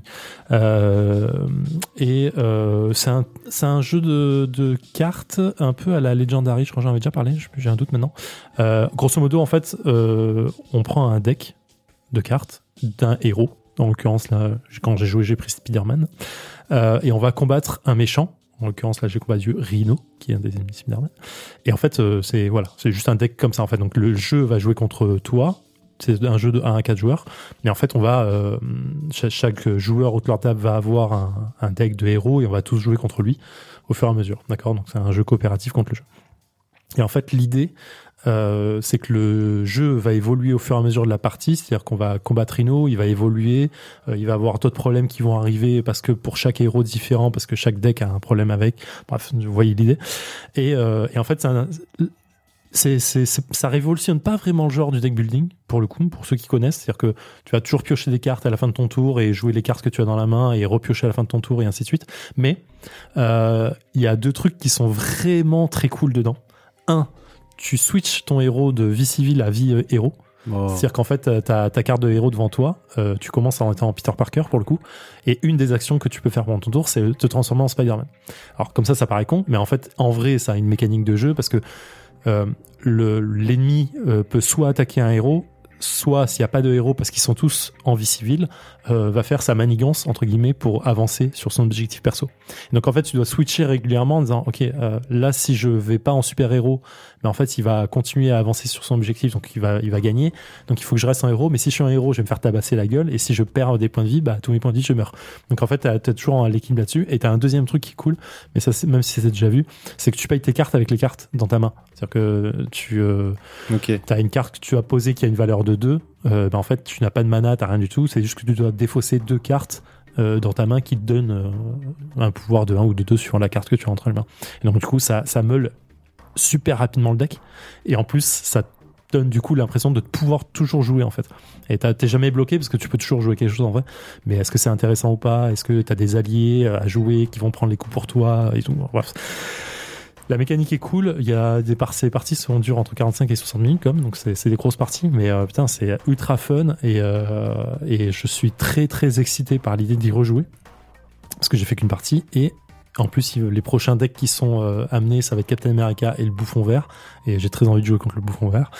Et voilà. Trop bien. Très bien. Anya, tu me disais que tu n'étais pas sûr d'avoir un coup de cœur, mais tu as réfléchi depuis, j'imagine.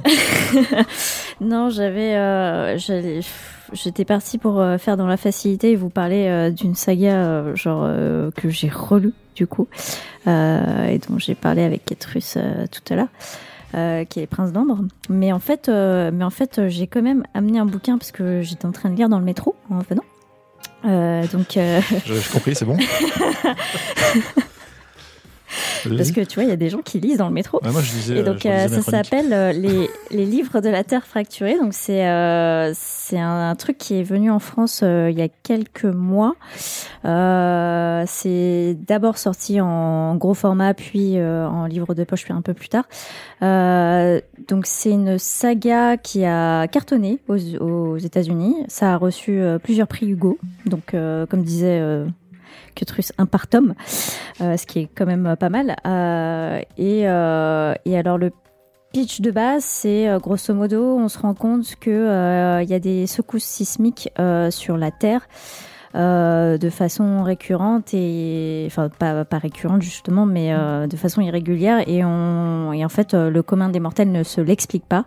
Euh, seulement ce que l'on sait c'est que aujourd'hui euh, la société euh, a, comment dire a euh, est bien conscient du problème et en fait euh, connaît l'origine de, de, de voilà de ces secousses et, et il s'avère que euh, que parmi les humains euh, il y a une race j'essaie de, de vous en parler sans spoiler et en plus euh, avec euh, voilà le, le peu que je que j'arrive à, à vous balancer.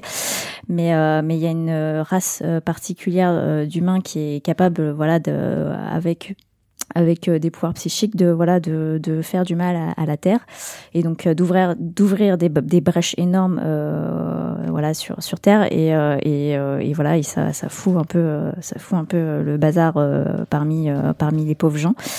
Euh, donc euh, voilà, euh, c'est toute une société qui se construit avec ces êtres un peu surdoués, surnaturels, qui sont un peu un, un peu voilà mis euh, mis de côté, vraiment traités comme des parias, euh, mais quand même des parias qu'il faut respecter parce que parce que voilà, on sait que si on commence à les faire chier, ben bah potentiellement ils, vont buter du vont buter tout le monde quoi.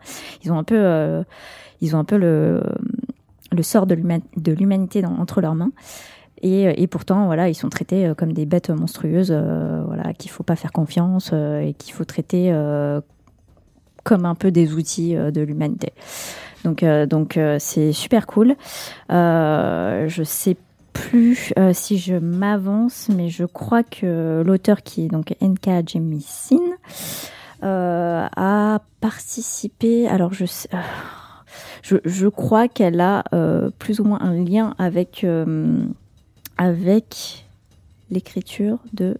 Ok, bon bah moi, je ne m'avance pas, je- ça ne revient pas. Peut-être qu'on peut te laisser le temps du de cœur de Euh, Ketrus pour voilà, chercher. euh, exactement. Je, je pense que je vous en dirai plus dans quelques minutes une fois que On j'aurai revient après la pub.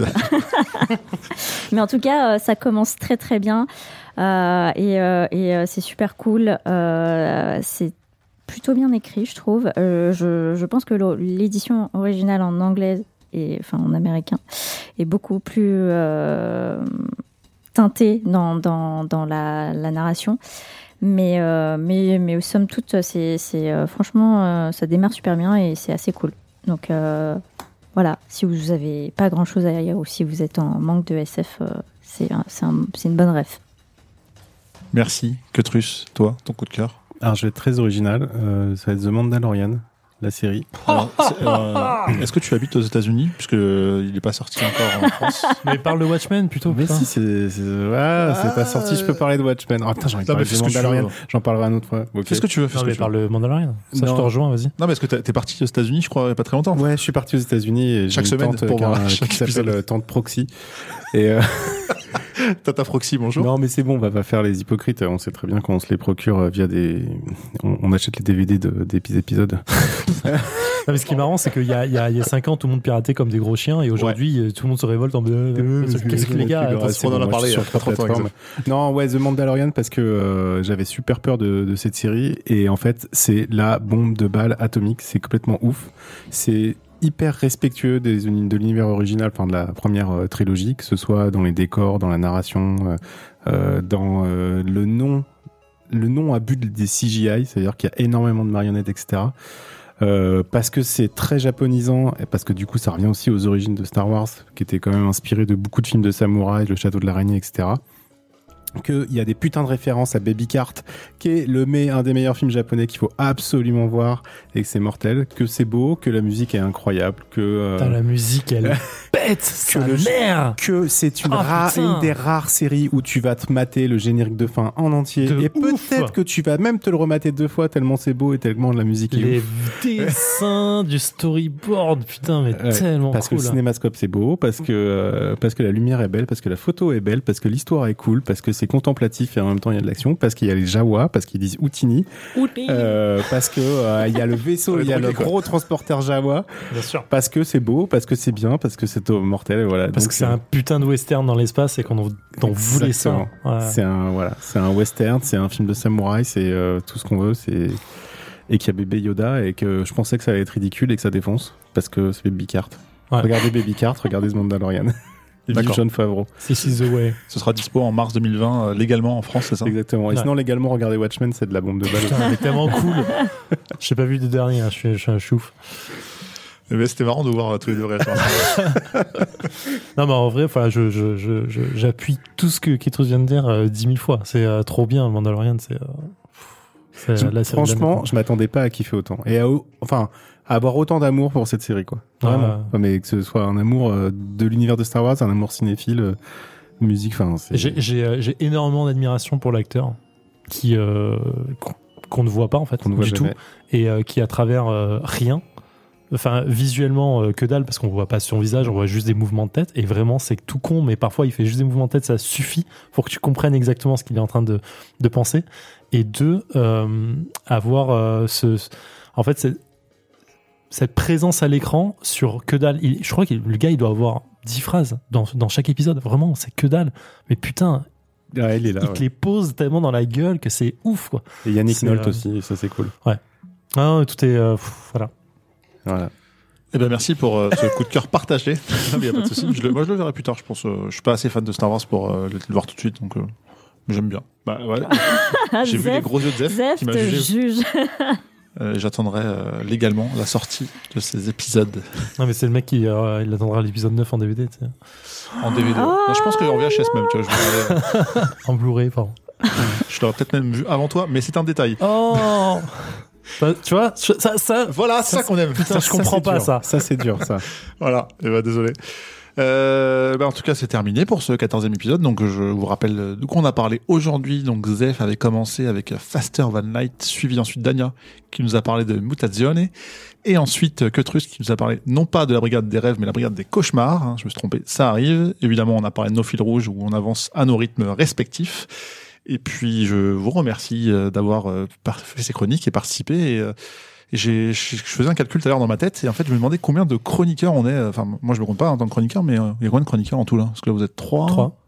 Mais en tout, de tout, depuis le début de la création du Contrecasse. Euh, Il manque qui là aujourd'hui? Il manque. euh, Ali et, et Pichi. et Pichi.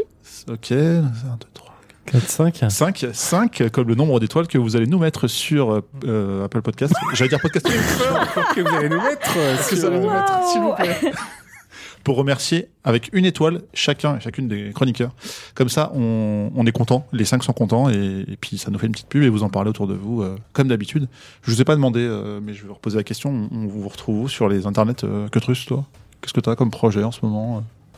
Moi qui suis fan de toi, je, je vais où pour avoir plus de Cotrus? Euh, bah allez sur Instagram, ouais, que truce. Oh putain, Je- C'est vrai? J'étais pas prêt à cette bah non, mais parce que en fait, en fait, c'est tout con, mais euh, je poste de plus en plus de photos et c'est peut-être, en fait, c'est un des fils rouges anonymes que j'ai commencé euh, à respecter. T'es- t'es dick- tu mets tes dick pics aussi dessus Je mets mes dick pics. ouais. Alors non. Et en plus, non, je peux- c'est aussi en lien avec le chimérium, euh, voilà, la Ah. boîte que je suis en train de On monter. en a déjà parlé à plusieurs reprises. J'essaie de faire des belles photos, vous me le direz. Avec plaisir. Toi, Anya, on te retrouve où à part euh, sur euh, The Division 2 Mais arrêtez de me parler de ça. J'y ai joué, je pense que j'y ai joué deux mois et j'ai lâché. Voilà. Bon, on t'en C'est ça la ans. vérité de The Division 2. Euh, non, on, me, on peut me retrouver sur Twitter. Je pense que ça reste un des, une des plateformes sur lesquelles je suis plus présente, parce qu'après le reste, j'ai complètement déserté. Euh, même Instagram, bizarrement, parce que. Euh, Ah, maintenant qu'on je- cache les likes, bravo. Sur TikTok, peut-être Sauf quand. euh, oh, Sur putain, Tik- J'aimerais bien me voir sur TikTok. C'est quoi TikTok Non, non, mais c'est horrible. tu connais C'est pas horrible. T'es trop vieux pour ça, je pense. Ah, mais c'est horrible ce que tu dis. Mais non, mais c'est- c'est c'est- c'est pour les jeunes, euh, c'est les ados sur TikTok. Oui, mais ça n'empêche. Enfin, je veux dire. euh, Non, mais s'ils connaissent pas, c'est pas surprenant, je veux dire. Ok. C'est- C'était pas. Ouais, ouais. Ok, non, C'est d'accord. tout. C'est c'est Vine, la euh, mauvaise ambiance. C'est mecs comme ça qui vont voir Star Wars. bien sûr. Ok. Non, sur. Twitter, euh, Anya Gaming, voilà. Et toi, Zé Euh, je- je- alors j'ai envie de dire, on retrouve en librairie, bam, qu'est-ce qui se passe? Mais oui, dis-le. ah, bouquin. euh, Ah, tu parles du bouquin que, que je t'ai acheté, que tu as dédicacé? C'est vrai, tu m'as acheté. Quoi Quoi? J'ai écrit un bouquin d'escape book. euh, book. J'ai écrit un escape book euh, cet été, un peu avant, euh, qui est sorti donc en librairie aux éditions Vagnon. Voilà, c'est c'est cool. C'est un truc pour les 9-12. euh, c'est Jusqu'à c'est- c'était- 77 ans. Ouais, peut-être pas non plus, mais euh, c'était une expérience très cool. Mais Et, Anya, euh, tu veux peut-être l'acheter? Parce que t'as un lien juste en bas là. Regarde, il y a un petit Ah, lien pour putain, l'acheter. Voilà. Ah ouais. Euh, donc voilà, c'était une super cool. Et euh, sinon, on me retrouve dans, dans Mister Anyone, c'est un autre podcast que j'ai monté avec des potes sur euh, avec Martin, d'ailleurs Martin Gamara, sur euh, sur les tueurs en série. Et puis voilà, Et ça a l'air trop cool. c'est très cool. C'est très cool. Enfin, on essaye que ce soit cool. On aime bien les tueurs en série. Ouais, c'est le truc qu'on aime, qu'on qu'on- qu'on déteste plaisir aimer, coupable. qu'on aime. C'est un plaisir coupable. Ouais, clairement. Euh, super, donc Voilà. j'ai déjà dit le coup des 5 étoiles, on va pas le refaire. Et puis on se retrouve euh, le mois prochain et même l'an prochain, puisque c'est le, le- c'était le dernier euh, épisode de la saison. Donc euh, bonne fête à tout le monde, tout ça. c'est- ouais. Et mais ouais, hein, ouais. t'as l'air tellement heureux que tu l'air tellement heureux. Enfin, c'est vivement Noël. euh. Ouais, no- ouais, voilà. J'adore, Voilà. j'adore Noël. Que ça va être bien. C'est voilà. Tu- Mais pas de musique euh, derrière. Hein, parce que C'est, je- euh, je pense qu'on va mettre le jingle de Maria Carey. Je. Ah mettre un non, extrait non, du. Père Noël est un ordure. Est une ordure. mais, mais ce que tu veux, de toute façon, on, on l'écoute juste après euh, avoir dit au revoir, hein, tout le monde. Allez, salut, à la prochaine. Au revoir.